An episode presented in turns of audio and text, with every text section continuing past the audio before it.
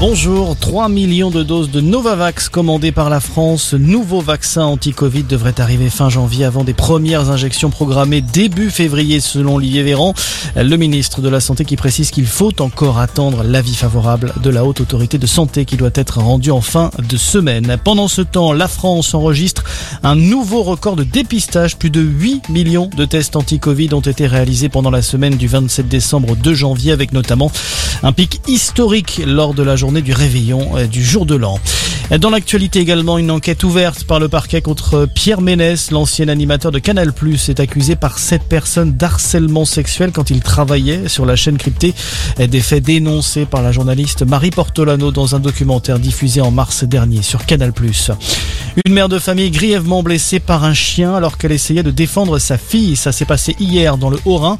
La femme de 32 ans a reçu plusieurs morsures blessées aux mains et aux poignets. Elle a été admise en urgence au CHU de Strasbourg.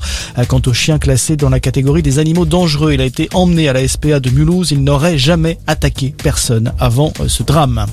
La France appelle au calme au Kazakhstan. Paris demande à ce que toutes les parties impliquées dans cette crise, y compris la Russie, reprennent le dialogue.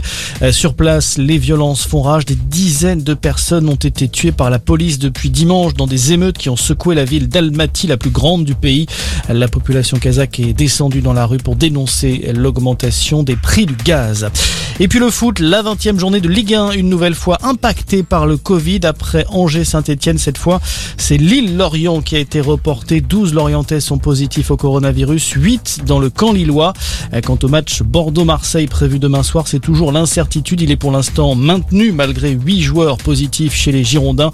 Une décision de la Ligue est attendue avant demain 16h. Voilà pour l'essentiel de l'actualité. Très bonne journée à tous.